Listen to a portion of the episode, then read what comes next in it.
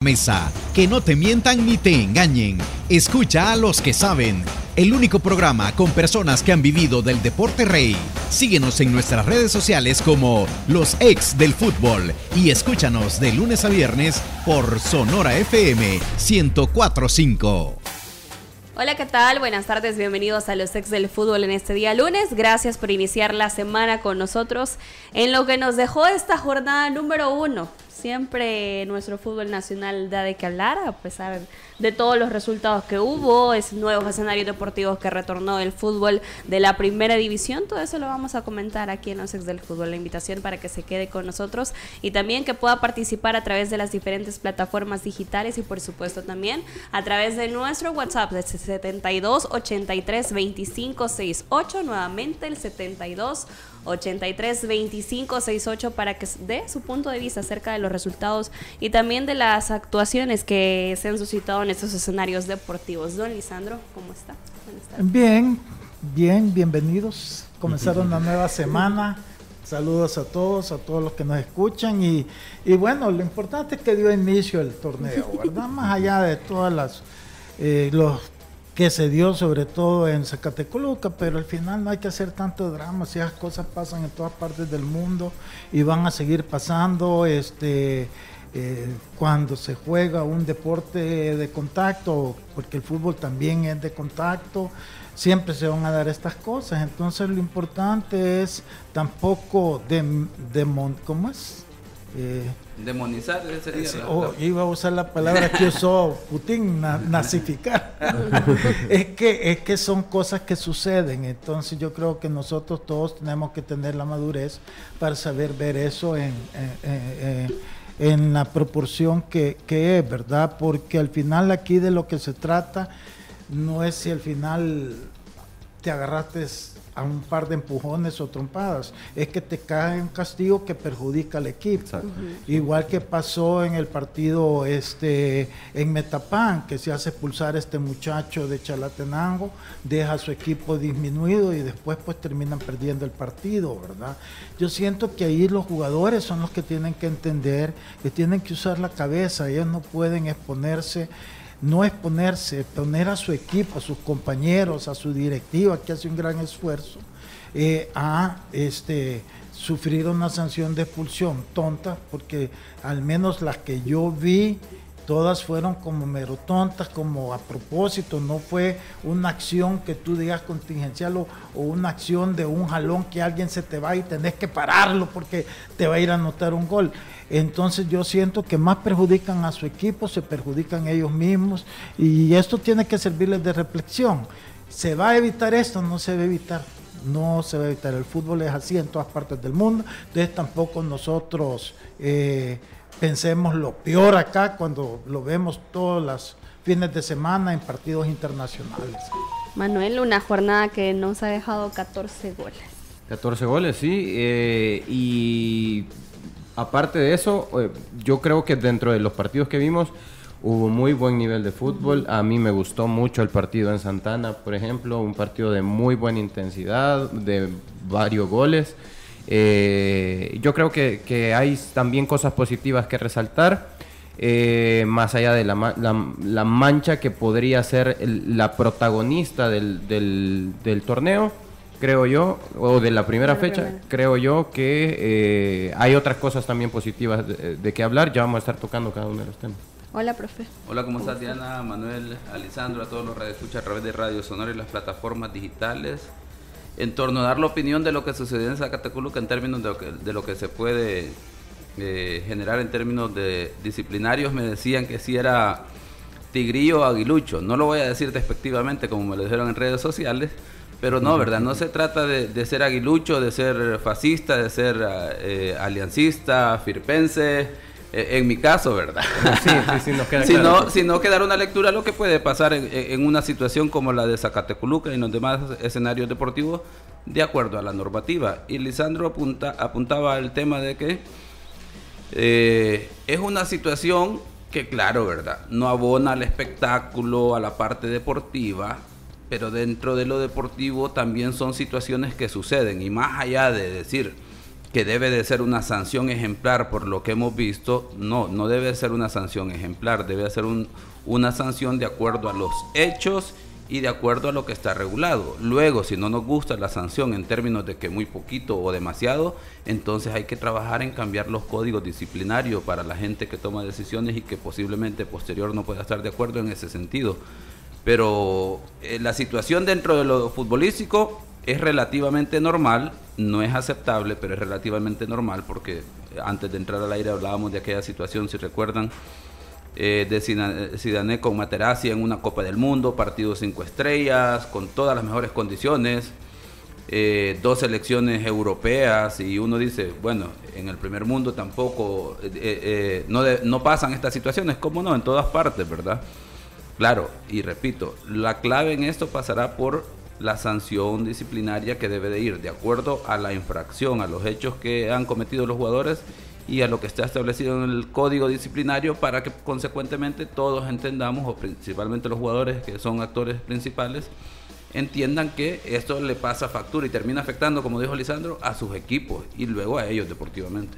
Y nos vamos con donde tendría que estar todos los focos de este partido. Y es en los goles que hubo en el fútbol que se realizó en el Estadio Toledo Valle en donde Platense recibió al cuadro de Alianza con victoria para los salvos tres goles por cero. Los tantos llevaron la firma de Ezequiel Rivas a los 15 minutos, Rodolfo Zelaya anotaba también Mercado al 90 más 7 para darle la victoria a los salvos. Y como decía, si tuvieron la oportunidad de escuchar un poco lo que mencionaba Ezequiel Rivas, en torneos anteriores, donde el torneo anterior eh, no iniciaban con victoria, con pie derecho, así que eso les da una buena ventaja también en cuanto a la situación psicológica para los jugadores de Alianza de iniciar con pie derecho en la jornada número uno. Don Lisandro, ¿qué le parece el partido? Mira, me parece, dentro de que es el primer juego, claro, y todavía no están los jugadores finos y todo, me pareció un buen partido.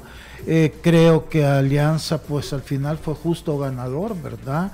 A mí me sorprendió eh, Platense, creí que, iba, que estaba para más, honestamente.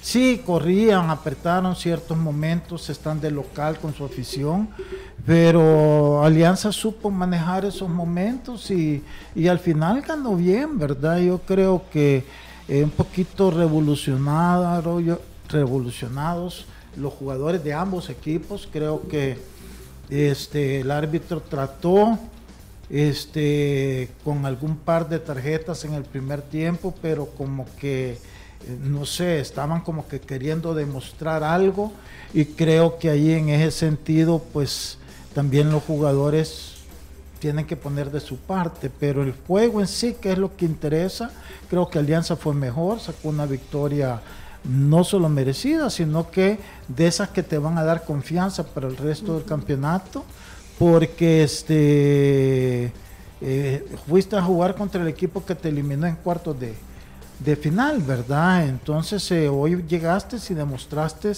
que sí tú has mejorado con relación a, a, donde estabas y el otro equipo al revés, a la inversa. Entonces en ese sentido manda un mensaje bien rápido, bien rápido a los demás equipos que Alianza ha regresado y se ve la mano del profesor porque el equipo se ve con más dinámica, con más compromiso.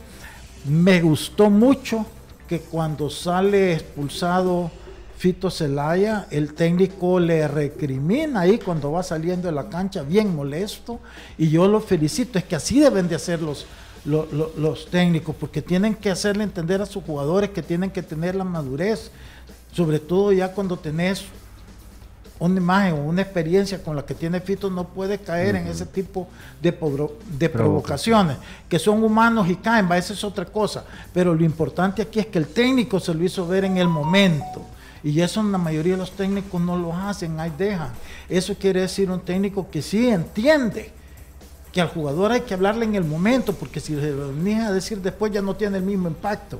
Ahí, en el momento que él se está saliendo de la cancha, tiene que darse cuenta que está dejando su equipo con uno menos. Y no solo lo está dejando con uno menos en este partido, es que posiblemente dos partidos como mínimo más no lo va a jugar porque fue una expulsión directa. Entonces me gustó mucho la actitud del profesor Lara y se ve obviamente la mano también en la dinámica del equipo que lo llevó a conseguir una victoria que nadie puede objetar.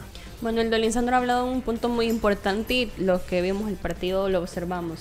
La dinámica de juego que tiene Alianza, no podemos decir que es un cambio sustancial, pero sí, paulatinamente seguirá notando lo que, lo que el profe Lara está ejecutando. Me gustó la actuación de Oscar Rodríguez, que fue un jugador que apareció en todas las acciones. Y aparte, un punto muy importante, la parte física de Alianza, que ayer se notó en ese escenario deportivo.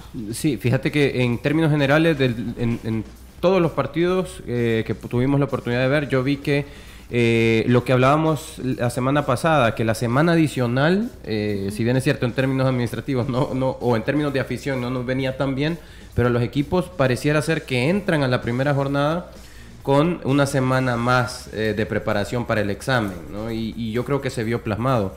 creo que Alianza hace un excelente trabajo a lo largo del partido.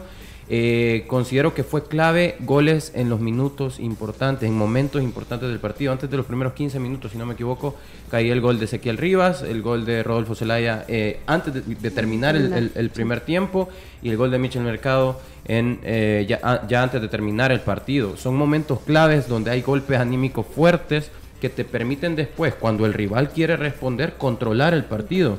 Porque si bien es cierto, Platense intenta eh, de buenas formas en algunos momentos del partido, no lleva tanto peligro o Alianza logra eh, controlar eh, la, situación. más allá de eso, sí físicamente veo a los equipos fuertes, los veo, veo con intensidad. El, el, partido y los partidos yo los vi desarrollándose con mucha intensidad, lo cual a mí me parece perfecto, siempre y cuando no confundas esa intensidad con lo que sucedió en, en, en, allá en Zacatecoluca, ¿no? Yo creo que hay problemas que pueden darse en cancha, que van a seguirse dando en cancha, pero la madurez suficiente como para poder entender que lo que sucede en cancha se queda en cancha. ¿no? Que si yo puedo tener un problema, un inconveniente, un, un cruce de palabras con alguien, o irme incluso a los golpes, que no lo estoy aprobando, pero hay muchas veces que sucede en cancha, ¿no? Pero si eso tú lo llevas afuera, me han expulsado, eh, eh, han sucedido muchas cosas. Y no estoy hablando únicamente de Rodolfo Zelaya, porque también a mí se me hace mucha responsabilidad de Ronald Padilla a la hora de irlo provocando durante todo el momento y más aún una falta de respeto ante su jefe directo que es su entrenador, porque las cosas suceden enfrente de su entrenador. Yo no puedo estar cometiendo ese tipo de errores enfrente de mi entrenador que puede tomar la decisión el día de mañana de sentarme o peores decisiones, ¿no? Lo de Ronald Padilla a mí se me hace muy, eh, muy, muy grave porque es, esto, aquí tenemos imágenes eh, por ejemplo, va provocándolo. Ya que Manuel se, se, metió en el tema. Sí, sí, pues, que es la acción. Es la acción Don Lisandro habla de una acción previa que fue de la expulsión aproximadamente los 60 minutos. Vemos a Ronald Palilla, me imagino que va insultando, hay que decirlo así, puede ir insultando, diciéndole cosas, la provocación a Rodolfo Zelaya y como hablábamos fuera de cámaras, uno también puede llegar a un punto, no lo aprobamos, pero se puede cansar también de tantas situaciones que se pueden generar. Claro, a mí se me hace que, bueno, aparte de, de, las provocaciones, debe haber surgido algún tipo, el clásico comentario que surge, te veo afuera, es que eso sucede siempre, o vamos a ver si afuera si sos tan valiente como, como estamos hablando aquí adentro, son cosas, son cruces de palabra. Pero cuando vas en este momento, tú tienes que entender que ya hiciste suficiente daño a tu equipo cuesta porque la sangre está caliente en ese momento, pero la madurez es acá donde tiene que salir a la luz y ahí es donde a mí se me hace que falla Rodolfo Zelaya, que es el más experimentado de, el equipo, en donde tiene que entender que esas provocaciones a este momento no lo deberían llevar a lo que lo llevaron. Y eh, otra acción que yo comentaba eh, es la situación de que dos jugadores que acaban de ser expulsados, que vemos que todo lo que en la cancha estaba sucediendo, se vayan por el mismo pasillo son situaciones que tiene que eh, ser la administración. Yo, yo voy a dejar un poquito todo esto porque al final, o sea, ni vale la pena hablar tanto de eso, yo creo que. Pero sí, a mí me ocurrió una tontera, fíjate. Yo como árbitro, yo hubiera expulsado a todos los que salieron de la cancha cuando, están jugando. Si están jugando, ¿cómo dejan de jugar y se van a, a todos a, una cosa es lo que están en la banca, pero como árbitro, ¿cómo hacer para parar cuando todos los jugadores de, repente te quedas solo ahí? De hecho, Lisandro, hasta la gente de, jugadores suplentes y cuerpo técnico, si hubiese algún grado de participación, ya las reglas de juego contemplan las sanciones disciplinarias en ese sentido. Pero si ya pitaste para comenzar y los jugadores se salen de la cancha. Pero es que en este caso... No hay amonestación este automática para todo. No, de hecho sí, eh, reglamentariamente salirse del terreno de juego sin autorización del árbitro es amonestación automática. Lo que pasa es que tener el control de todos los jugadores que pudieron haber abandonado y luego tratar de documentarle el incidente porque eh, lo que hablábamos antes de entrar al aire, el tema de que esto seguro irá documentado en el informe arbitral porque el árbitro tiene que observar que estos dos jugadores expulsados no solo salgan del terreno de juego, es obligación de vigilar que vayan y hasta que abandonan la zona, las inmediaciones del terreno de juego, llamémosle la pista, la parte todavía de, grama que hay ahí, hasta que entran en este caso, no sé, al acceso al estadio o, túnel, como se le quiere llamar en, en, el Toledo Valle, el árbitro debería estar pendiente de eso, o la cuarteta arbitral, para luego poder reanudar el juego. En ese sentido, entenderemos que el árbitro pudo observar toda esta situación y luego lo que dice Lisandro debió, reglamentariamente tiene la facultad para amonestar, pero luego el tema es tratar de ver quiénes exactamente Te fueron. tú también en la, en la balanza. Exacto, y luego el tema de poder eh, observar los números y todo lo demás, porque luego las reglas de juego dice aquellos jugadores que en un incidente de trifulca van con la intención de ayudar a minimizar esta situación, no deberán de ser sancionados. Entonces, al final, por los videos, lo que podemos observar, creo yo que los demás no participaron de la situación y eso le da la, facultad al árbitro de decir, bueno, yo no he visto que estos hayan participado, mm. posiblemente no me queda claro si llegaban a ser partícipes de la trifulca o a tratar de ayudar para que esto no se no llegara más y como consecuencia de eso, al no tener elementos de juicio para tomar una medida disciplinaria, pues lo más correcto aquí o adecuado es eh, solo documentar lo sucedido y específicamente con los dos jugadores que se fueron a golpe, en ese sentido. Eh, a mí igual, como ustedes lo han visto, como lo han dicho, me, gustó el partido, la intensidad. Eh, creo que Alianza demostró quizás estar un, mejor preparado en términos de la etapa de pretemporada y ritmo de juego. Al Platense lo vi muy diferente en relación a lo que venía mostrando. Un equipo, creo yo, que más táctico, mejor parado anteriormente. Ahora creo yo que trató de hacer más uso de la fuerza, de, de, sus jugadores, eh, de la garra que, que otra situación, tendrá que ver posiblemente que el entrenador número uno no pudo estar en, en el área técnica porque posiblemente todavía no tiene las credenciales. Luego, pues el equipo, veíamos el tema de Omar Rosas que no estaba al 100% para saber si iba a iniciar o no. Y todas esas variantes posiblemente han hecho que Platense no llegue como se hubiese esperado, ¿verdad? Y que no generó la expectativa de ese juego tan parejo que le ha desarrollado en Alianza desde que está en primera división en esta etapa. El Platense creo yo que es el partido más con mayor diferencia entre estos dos equipos y lo que sí me queda claro es que ya hay rivalidad en estos dos equipos como consecuencia de esos duelos directos que, que han tenido en los diferentes torneos, en la final, en cuartos de final, en semifinal y cuartos de final. Y posiblemente eh, he escuchado mucha crítica en términos del arbitraje. A mí me gustó el arbitraje de los cuatro partidos que pudimos observar en términos de que pareciese que la instrucción es que discutíamos, ¿se acuerdan? En el torneo anterior, dejen jugar, denle fluidez a los partidos. Y me parece muy bien, pero también a la parte técnica que dirige el arbitraje, hay que ayudarle a los árbitros a tener estrategias técnicas de cómo tener autoridad, control del juego para luego poder dar esa fluidez. No es en automático de que vayan y dejen jugar, porque Manuel decía algo, esa intensidad se puede confundir como, ah, me están dejando que meta más la pata ahora, en buen salvadoreño.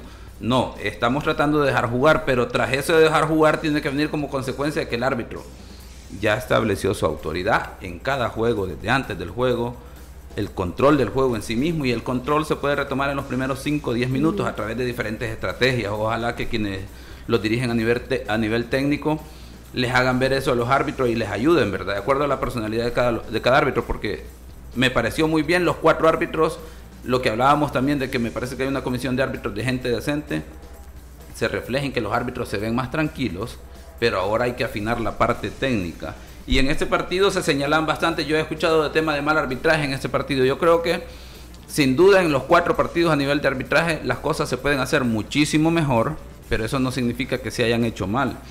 De hecho, lo que mencionaban, el tema disciplinario, Si recuerdan, al minuto, al minuto 11 ya está amonestado el lateral eh, de- derecho de Alianza, eh, Canales. Canal. Luego Mancilla al minuto 14. Eh, y luego el número 17, se me olvida el nombre, el otro lateral izquierdo, al minuto Alexis. 30, Valderos. Alexis. Eso es un parámetro de que el árbitro está, digamos, eh, aplicando el reglamento. Luego hay otras cuatro amonestaciones más que también la parte de los jugadores deben de entender ese- e- esos elementos. Luego, que si se cometieron errores, como por ejemplo eh, al minuto 37, si recuerdan aquella falta sobre Celaya y que, que lo sujetan y luego lo terminan, le terminan pisando el talón, que le, zaf- le zafan el zapato, es una situación que no se sancionó, que luego el jugador protesta, se da saque de banda y como consecuencia de la protesta se, se gana la tarjeta amarilla. Digamos, son situaciones normales de partido. Se hablaba de la situación al minuto, ¿qué es? Me parece, eh, al minuto 22 de aquella, un posible penal, no hay falta, es una situación de disputa entre el 22 de Alianza y el defensor de Platense, que luego el árbitro termina sancionando una falta del número 11 Portillo de, sobre el guardameta de Platense. Y de ahí la situación que en el tema de donde los dos jugadores están expulsados, que si se pudo haber tenido un poquito más de controlantes, posiblemente, pero eso no le quita la responsabilidad a los jugadores en el caso que cuando se han ganado la tarjeta roja por el lanzamiento de, no sé si de golpes o manotazos, pero al final es una conducta reprochable de, de tarjeta roja, el árbitro muy bien los expulsa.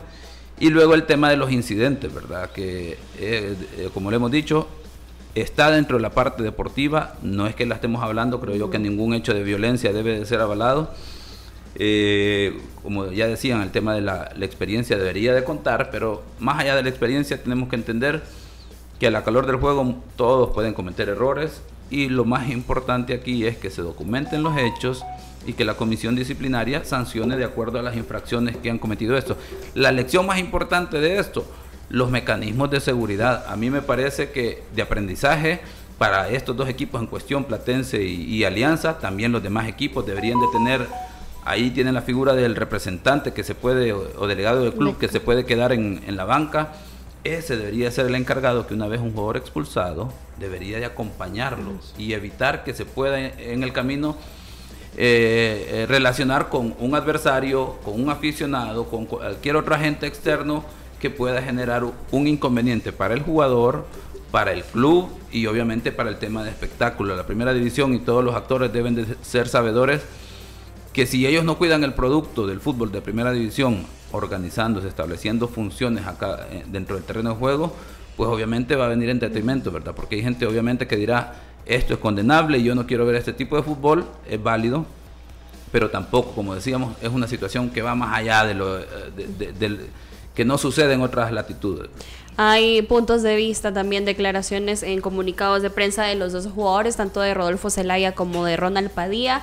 Eh, este es el de Rodolfo Zelaya, que pedía perdón a sus compañeros, al club, a la afición por su reprochable comportamiento. Lamentablemente caí ante las provocaciones de un tipo que en la calentura del partido me sacó a mi mamá, que se encuentra mal de salud y perdí los estribos. El árbitro vio que me estaba golpeando e insultando en la jugada previa a la expulsión y no quiso hacer nada. La roja era más fácil para él. Aceptó mi responsabilidad, comunicaba a Rodolfo Zelaya a través de sus cuentas oficiales. Ronald Padilla también por este medio pide disculpas. Este tipo de acciones manchan nuestro fútbol y se deben corregir. La rivalidad debe quedar en la cancha. Somos los principales protagonistas de este espectáculo familiar. Debemos brindar un fútbol libre de violencia sin importar el rival y a la vez desmentir las acusaciones en mi contra. Es fácil echarle la culpa al arbitraje o al rival para tratar de salir limpio de la situación. Y también eh, el jefe de prensa del cuadro de Platense ha confirmado precisamente de decía lo siguiente en su tweet. A la afición medios y medios confirmar que el jugador de Platense Ronald Padilla fue capturado esa mañana por la PNC.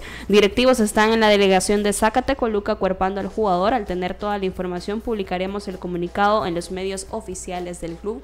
Compartían también a través de los ex del fútbol. Usted va a tener toda la información en desarrollo. Antes esperamos confirmar precisamente todas estas situaciones porque ambos jugadores fueron llamados a la delegación de Zacatecoluca para brindar sus declaraciones declaraciones. Vamos a hacer una pausa, a regresar venimos también con el partido del campeón nacional frente al cuadro de Once Deportivo. Antes de eso, vivir fútbol en otro nivel, la Academia de Rafa Burgos abre su matrícula 2023 en horarios de lunes, miércoles y viernes y además en horario sabatino para niños y niñas entre los 4 y 12 años de edad. Más información en el Facebook e Instagram Academia Rafa Burgos o en nuestro WhatsApp el 7685 5807. Los ex del fútbol. Regresamos. Cuida tus niveles de colesterol y triglicéridos. Disminúyelos con Vitacil Omega 3. Vitacil Omega 3, el de la caja negra. Es un suplemento nutricional que beneficia a tu organismo y tu salud. Vitacil Omega 3 mejora la circulación y protege la salud de tu corazón. Regula tus niveles de colesterol y triglicéridos con Vitacil Omega 3, el de la caja negra. Vitacil Omega 3. Laboratorios Suizos, innovando con excelencia. En caso de duda, consulte a su farmacéutico. ¿Te cuesta arrancar tu día? ¿Te sientes cansado y sin energía? Activa tu energía con Energisil Forte. Energisil Forte, energía para cada actividad en tu día a día. Energisil Forte con nueva fórmula. Contiene zinc para fortalecer tus defensas. Con un sobrecito al día, aumentas la resistencia física y mental para andar activo y rendir mejor. Energisil Forte sin azúcar y sin calorías. Energisil Forte también en tabletas. Activa tu energía con Energisil Forte. Laboratorios Suizos, innovando con excelencia. En caso de duda, consulte a su farmacéutico. Cuida tus niveles de colesterol y triglicéridos. Disminúyelos con Vitacil Omega 3. Vitacil Omega 3, el de la caja negra. Es un suplemento nutricional que beneficia a tu organismo y tu salud. Vitacil Omega 3 mejora la circulación y protege la salud de tu corazón. Regula tus niveles de colesterol y triglicéridos con Vitacil Omega 3, el de la caja negra. Vitacil Omega 3. Laboratorios Suizos, innovando con excelencia. En caso de duda, consulte a su farmacéutico. ¿Te cuesta arrancar tu día? ¿Te sientes cansado y sin energía? Activa tu energía con Energisil Forte. Energisil Forte, energía para cada actividad en tu día a día. Energisil Forte con nueva fórmula. Contiene zinc para fortalecer tus defensas. Con un sobrecito al día, aumentas la resistencia física y mental para andar activo y rendir mejor. Energisil Forte sin azúcar y sin calorías. Energisil Forte también en tabletas. Activa tu energía con Energisil Forte. Laboratorios Suizos, innovando con excelencia. En caso de duda, consulte a su farmacéutico.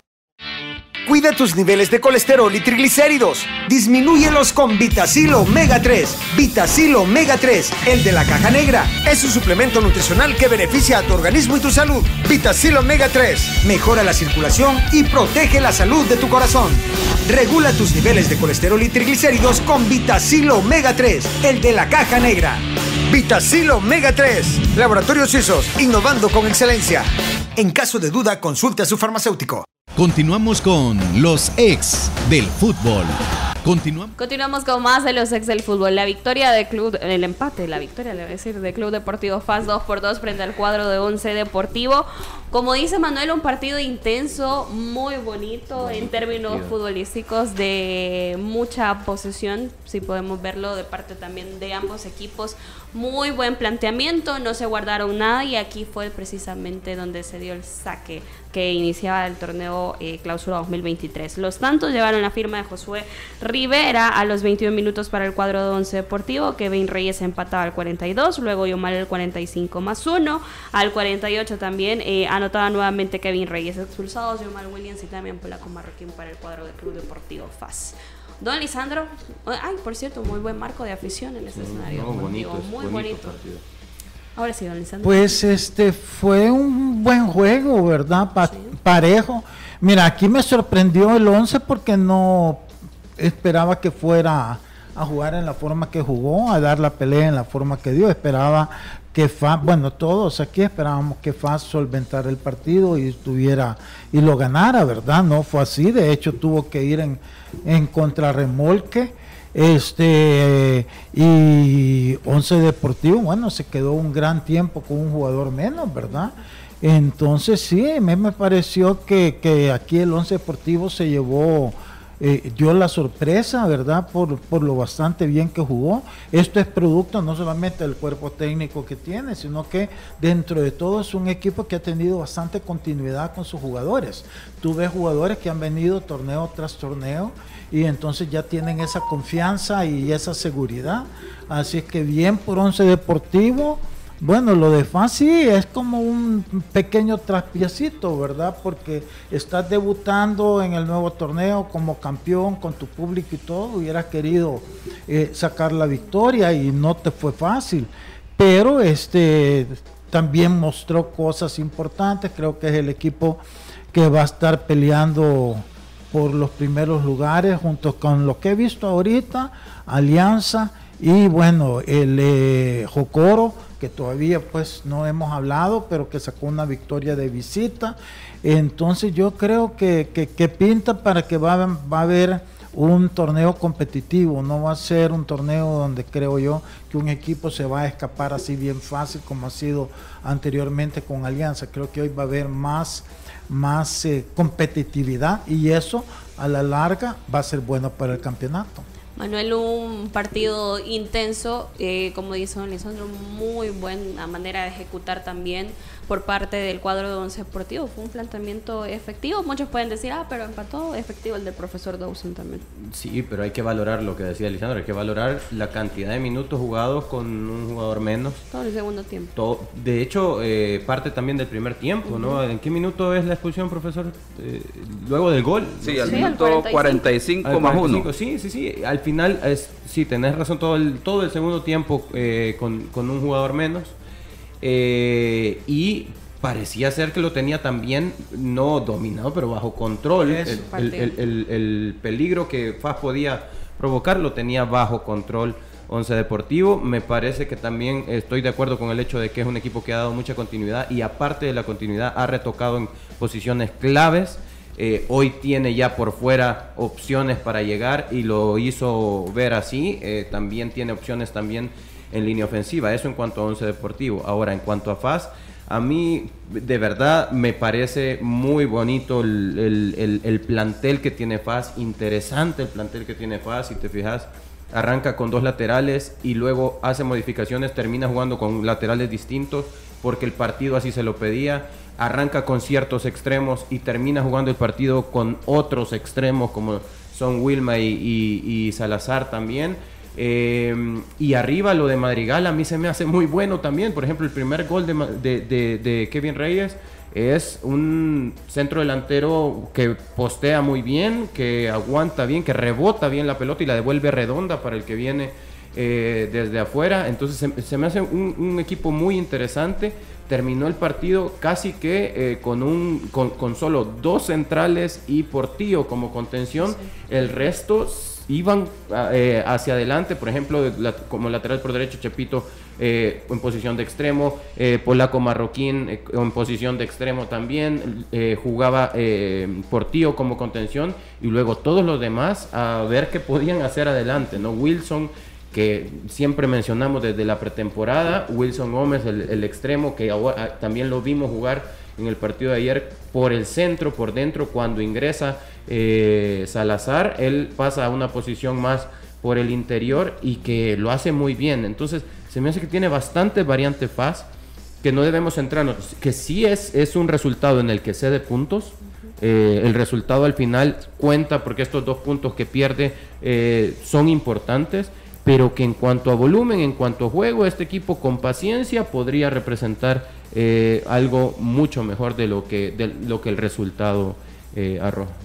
¿No sentís tú que el hecho de haber jugado con dos centros delanteros también le quita fluidez a su juego, ocasiones de gol? Porque no es lo mismo que tengas un volante más creativo, ayudándote a generar las jugadas de gol para aprovechar a este centro delantero, que tener dos que en alguna medida hacen la misma función. Entonces, eh, eh, delimitan la capacidad de generar juego. Sí, totalmente. Porque al final, o sea, si no tenés, eh, si tenés dos ahí esperando, pues los que están para crear son menos. Sí, creo yo siento que ahí no, yo no le entendí que saliera. Una cosa es que termines con dos delanteros, dependiendo del resultado y todo, pero comenzar tu juego con dos centros delanteros, yo la verdad no, entendí el planteamiento del técnico, al menos en el inicio.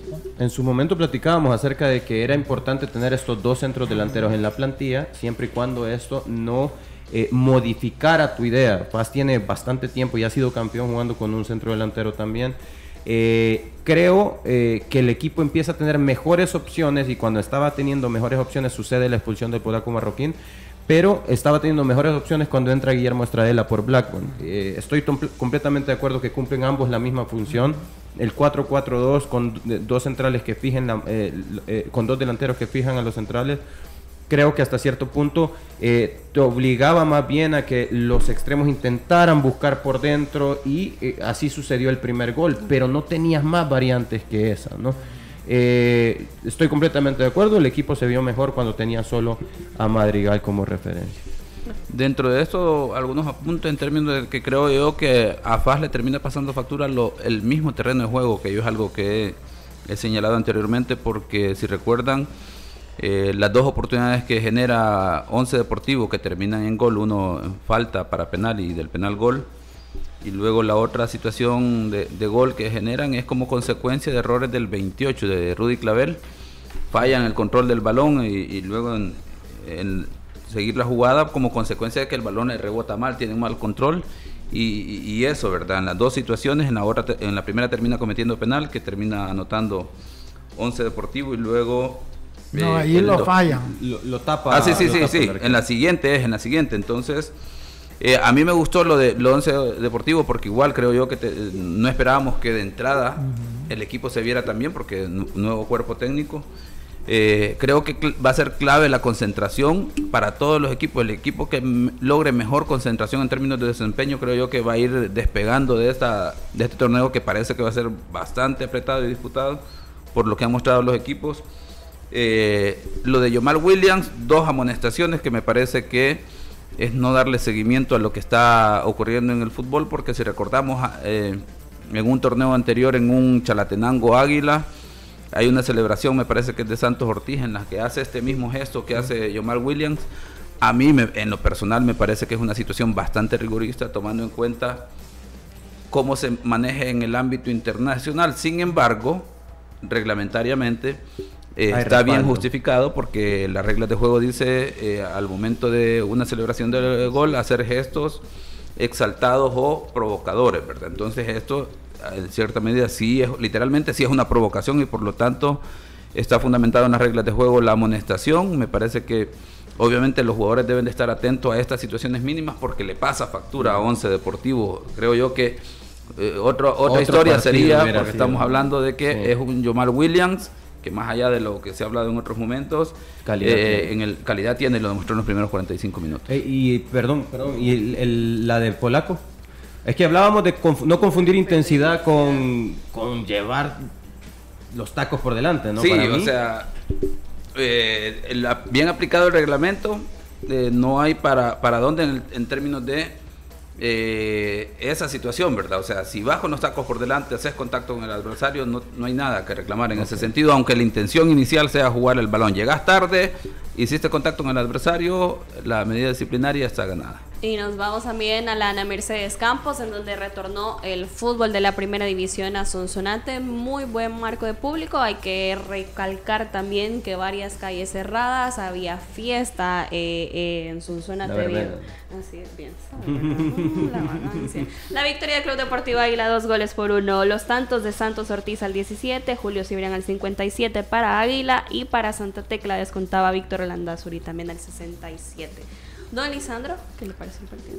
Mira, em, a mí no me gustó mucho. Sí, al final la victoria es importante para Águila porque va y la consigue de visita, pero no sé, siento que en este momento Santos Ortiz anda en un gran momento, ¿verdad? Para mí fue el que mejor anduvo y hace un gol que se lo inventa en el momento, cómo puntear la pelota y, y agarrar más parado el portero pero en juego en sí no sé, no, no, yo no le veo como mucha fluidez a Águila.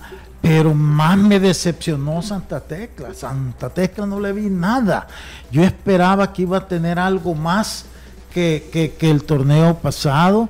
No sé si es que tendrá jugadores, me imagino yo que no puedo, no ha podido contar con ellos, porque con todo el respeto y que cariño que le tengo a Rafa Burgos, si critiqué en su momento a Fito que estaba pasado de, de, de peso, pues lo de Rafa también, si se le nota. No podés depender en un centro delantero con esas condiciones para que te solucione los problemas.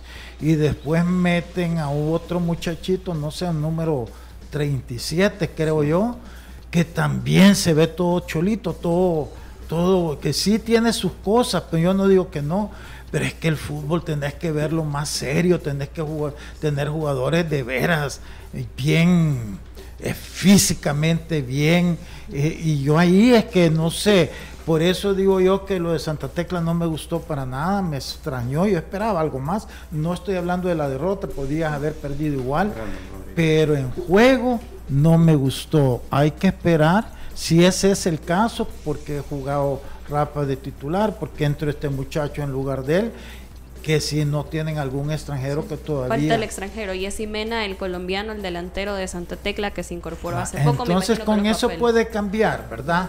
Por eso, yo, yo por eso hice mi comentario que primera fecha falta un montón. Pero la primera impresión este, fue, fue que tanto a Águila, pero más a, Santa Tecla le falta bastante. Manuel.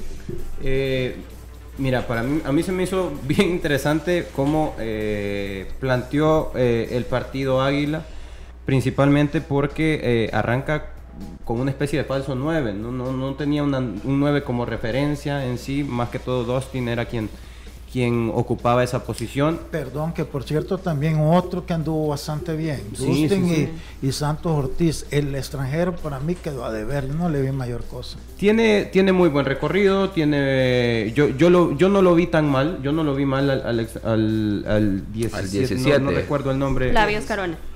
Ok, perfecto. Y, pues, no, no, lo vi, no lo vi mal. Yo, yo bien, bien es que no lo viste.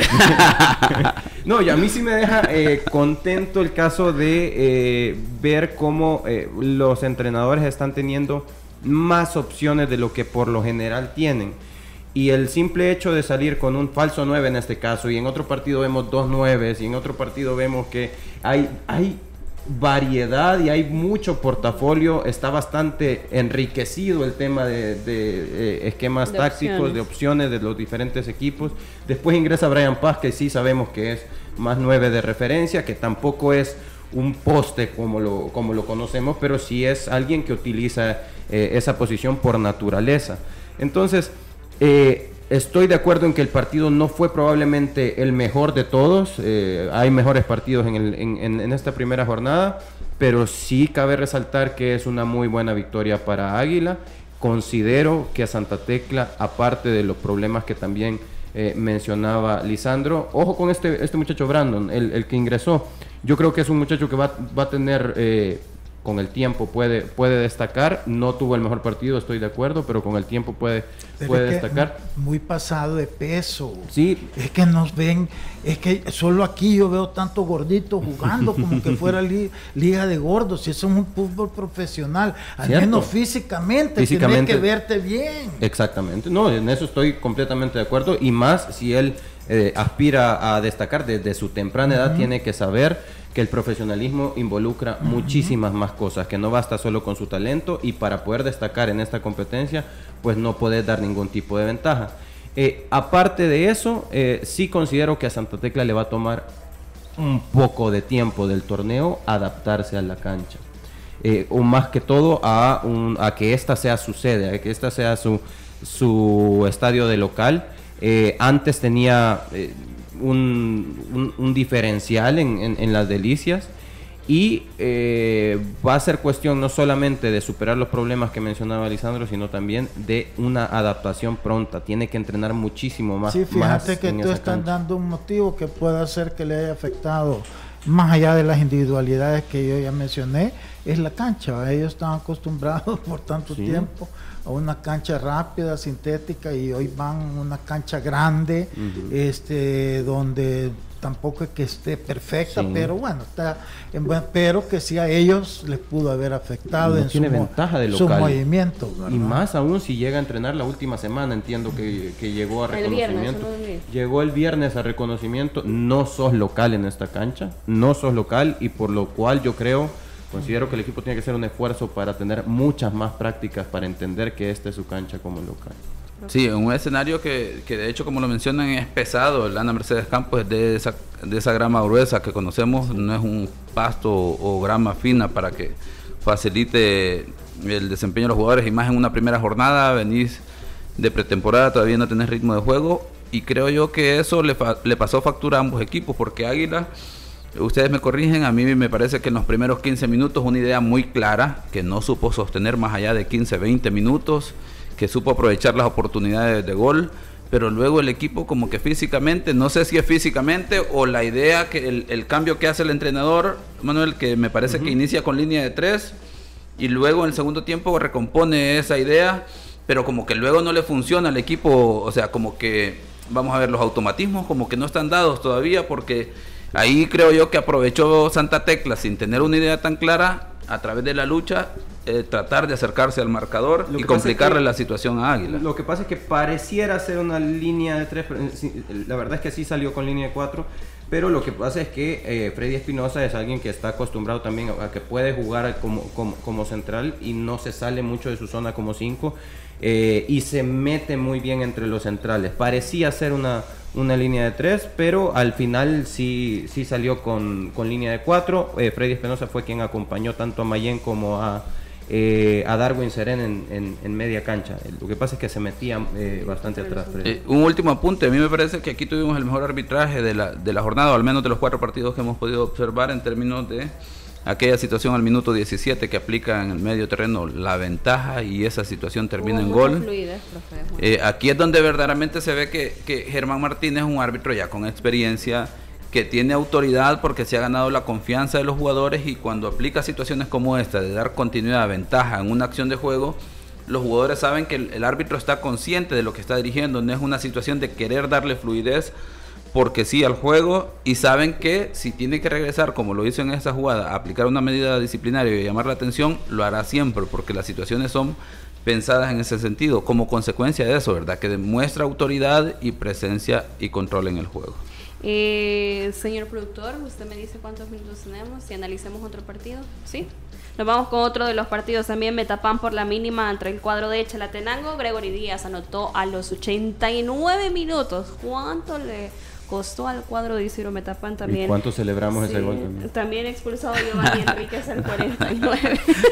Sí, sí, tocaba. Queda ¿por así, qué? ¿por No qué? a ¿Por qué? Así todo mal. No, lo que pasa es que ese, ese gol, ese gol hace que ahorita pues eh, esté compartido. el- No, ya Firpo no está en último lugar. eh, bueno, por diferencia sabía de goles. que alguien lo Por iba- diferencia de goles. de posiciones. pues, Sabía sí. que alguien iba a hacer énfasis. Firpo en tiene este programa.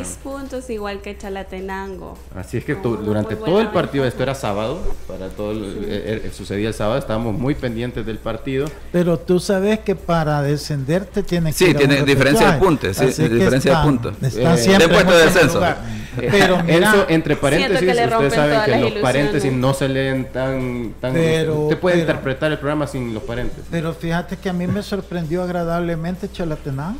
Te lo digo, o sea, luchó, peleó. Mira, el, el delantero, Caicedo, ¿cómo se llama? Sí, sí, sí. Mira, él, él, él mm, mm, como que no va a ser un goleador, porque no tiene pinta de goleador, pero bien sacrificado. A mí lo que me gustó de, de Chalatenango es que fue un equipo bien solidario, saben en la situación que están y lucharon todo el partido. Aún con un jugador menos, siguieron.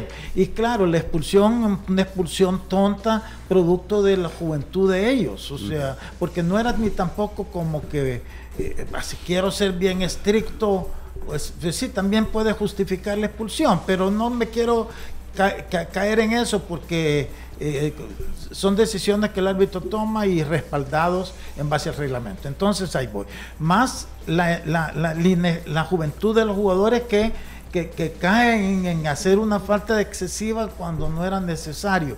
Pero en juego me pareció que Chalatenango va a dar la pelea, no va a ser un equipo fácil a estos equipos de la media tabla, les va a dar pelea. Y si ellos lograran un delantero con gol, ahí sí podrían complicar a más de alguno. Porque por lo demás atrás bien el equipo, en la media también, y adelante fuera de que no tiene gol, al menos obstruye la salida del equipo rival. Gaicedo los, los corretea a todos y como tiene zancada porque es espigado y alto, a mí me sorprendió bastante. Me decepcionó un poco chalante porque uno perdón, Metapan. Metapan, porque uno esperaba más. Yo esperaba que Metapan iba a pasar fácil el partido y no fue así. Entonces, en ese sentido, Metapan obviamente va a tener lo suyo. Y, y- y- pero le costó un montón, sí que con un jugador más casi todo el segundo tiempo y hasta el minuto 89 viene y anota el gol del triunfo. Sí, eh, un un partido apretadísimo. Yo sí vi, vi que no, no eh, probablemente no, no mostró eh, durante todo el partido una supremacía como local Metapan. Ya no se hizo, no se hizo, eh, no se hizo mucho énfasis o no logramos notar lo que la previa veíamos, que para Metapan iba a ser un partido en el que ellos iban a mostrar que, que- que durante todo el partido tenían la potestad de poder ganar el partido y tener eh, ese protagonismo. Eh, sí, creo que es mucho mérito de, Chalatenango el poder llevar el partido al- a una balanza en la que estaba muy emparejada. Eh, también es un equipo para mí, Metapan, que tiene bastantes opciones, nuevamente tiene bastantes opciones, y que creo que va a ser un equipo que con un rival que, que tenga mayor poderío ofensivo, de igual forma va a ser un equipo duro de anotarle. Probablemente no es Chalatenango quien lo ponga a prueba, pero sabemos cómo Jorge Rodríguez plantea sus, sus equipos y creo que Metapan es un equipo bien compacto en ese sentido y va a ser bien difícil. No lo puso a prueba a Chalate a pesar de situaciones de plantilla, de jugadores individualmente mejores. Eh, no, no, no. Yo creo que yo creo que Metapan se lleva el partido al final por eh, por el ímpetu de insistir, eh, porque sabía que estaba como Y local. está con un jugador más. Estaba con un jugador más. Eh, no creo que al final podamos decir, sí, súper merecido el gane de Metapan. No creo que ese sea el análisis del, del partido. Un partido parejo que al final se lleva el local con un jugador más. Lo que, lo que agregaría es que lo de Chalatenango es un equipo que posiblemente no tiene el orden, no tiene la idea de juego en este momento que, que cualquier otro equipo, como el mismo Metapan, por ejemplo, que sí se le ve una idea de juego que han trabajado. Porque recordemos que parece que Metapan se ha ido, eh, Chalatenango, perdón, se ha ido construyendo ya en el, último tramo, ¿verdad? Han ido incorporando jugadores pero el tema de actitud, sin embargo, se, se puede observar y creo yo que eso es lo que complicó a Metapan. Quizás no se esperaba un equipo tan aguerrido como, como lo que presentó Chalatenango. Eh, y de ahí, pues ese ímpetu de lo que hemos estado hablando, que se, ha se está intentando dejar jugar, le, eh, le terminó jugando, valga la redundancia, en contra de Chalatenango, porque cometieron demasiadas faltas en el primer tiempo. Y creo yo que esa lectura, quizás el análisis de, lo- de la cuarteta arbitral del medio tiempo fue esa. Y pues obviamente el jugador número 15 de Chalatenango, que de manera entre imprudente y temeraria termina cometiendo una falta, que ya había cometido alrededor de 3, 4 faltas en el primer tiempo y había sido amonestado, que el árbitro dice, tengo que parar de raíz esa cantidad de faltas que están generando los jugadores porque han confundido el tema de fluidez con permisibilidad y lo dejó claro. A partir de esa amonestación y como consecuencia segunda tarjeta roja, la situación fluyó un poco mejor. Eh, nos vamos a continuación. eh, antes de irnos, dígame. Firpo Marte, creo yo. yo Me dice el señor productor que mañana vamos a ampliar. con minutos, hombre. Yo quiero, yo quiero. pues, Vaya, vamos a hablar de- con que yo del llego así para, para que dé tiempo para ese partido. Yo creí que Vaya. pidiendo cambio estaba. Hombre. Vamos a hablar del empate rápido porque tenemos bastantes mensajes ingenios de la tribuna. Vaya, pues, del entonces- empate de Firpo Mar. Mañana ampliamos mejor, ¿le Es que no vengo. Ah, vaya, usted no, solo pero dale, dale, ¿Qué- dale. qué- dale, qué dale. opina de Firpo? Ahí está, ahí voy a delegar- Firpo voy a Marte. delegar en, en, en Elmer. Ah, Luis bueno. Ibarra anotada de penalti, eh, quien debutó precisamente anotando con el cuadro atlético Marte a los 35 y también eh, al 52 anotaba Sebastián Julio para Firpo también. Ambos extranjeros anotaban Bueno, y para sus parece la alianza jugando. Diga su comentario, don No, Lisandro. yo creí que, que por eso usó el blanco, a ver si así le daba suerte, pero ya veo que no. No, no, no, de leer los comentarios. La verdad que hay que darle gusto a los aficionados. Otro también eh, de los resultados, Dragón eh, cayó 1 por 0 frente al cuadro de Jocoro. El goleador nuevamente Argueta, que inicia con pie derecho. El goleador del torneo anterior anotó a los 66 minutos. A continuación nos vamos a Genios de la Tribuna. El fútbol, solo expertos lo manejan. Conoce la opinión de los genios de la tribuna. Gracias por sus mensajes. Carlos Humberto Chévez Salamanca dice, lo mejor de Alianza es el profesor Lara. Ya se nota su mano, viene en lo físico. Don Calvito dice provocación de Padilla porque se mete al espacio personal de Fito. Claro, Fito se defiende de la agresión verbal y periférica, dice. Melvin Magaña, en el fútbol te pueden decir de todo y tenés que aguantar, pero si te insultan a tu familia, cualquiera que le corra sangre por la cara te va a pegar tu, trompada, dice Padilla, lo sabía y le valió. Eric Bardo, eh, si hubiese en buenas canchas de fútbol, sin duda los jugadores dieran un buen espectáculo. Arely García, eh, díganlo sin miedo, Alianza recupera su reinado este año, dice Arely también. El árbitro de Platense Alianza es malísimo. Eh, dice, los mismos tres son los favoritos equipos. Lionel dice saludos desde Argentina, gracias por sus saludos. Y también tenía aquí otro mensaje. Melvin Contreras, pésimo arbitraje para ambos lados, dice Toruño es el peor, el peor árbitro en la liga. Dice, gracias por sus mensajes a través de Genios de la Tribu. El fútbol, solo expertos lo manejan. Conoce la opinión de los genios de la tribuna. Ya no me regañe. Que le quiten la inspiración. Pero tengo minuto y medio. Sí, puede decir. Mira, la verdad que, que no por molestar, pero este resultado tiene que preocuparte un montón. Yo te lo dije. Yo di un empate y este Firpo no carbura. Yo no sé qué problema tiene.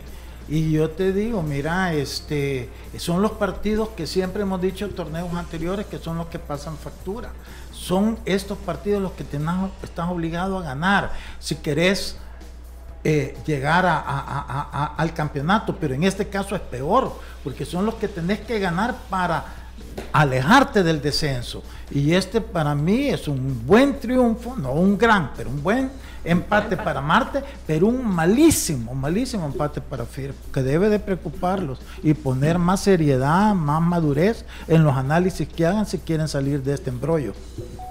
Es que lo que lo único positivo de este empate es que perdió Chalatenango. Es lo único positivo. Luego, eh, siempre hemos dicho, yo, y yo lo decía incluso al, cierre de la semana pasada, Firpo, si quiere salir de esos puestos lo más rápido posible, tiene que ganar estos partidos. Eh, no se trata, eh, en esta situación no se trata de jugar bien o jugar mal, ¿no? Al final son partidos que tenés que tenés que matar. Eh, creo que mañana vamos a tener mucho más tiempo. Antes de eso, dice el usuario, Quique Cermeño, ¿qué tiene el señor Lisandro Paul contra nosotros los gorditos que practicamos el fútbol? ¿Qué tiene contra ellos? Nada, nada, nada. Es que hay que practicar en una cancha de restaurante ahí, no en la cancha de fútbol. Bueno, nos despedimos, nos esperamos mañana nuevamente a las 12, un análisis más profundo de estos dos partidos y por supuesto también un poco de la previa de lo que se viene porque ya el miércoles tenemos fútbol nuevamente con la jornada 2. Que tenga una feliz tarde. La autoridad, el romo, el profe, la jefa y la cabeza. Cinco exes en la mesa. Que no te mientan ni te engañen. Escucha a los que saben. El único programa con personas que han vivido del deporte rey. Síguenos en nuestras redes sociales como Los Ex del Fútbol y escúchanos de lunes a viernes por Sonora FM 1045.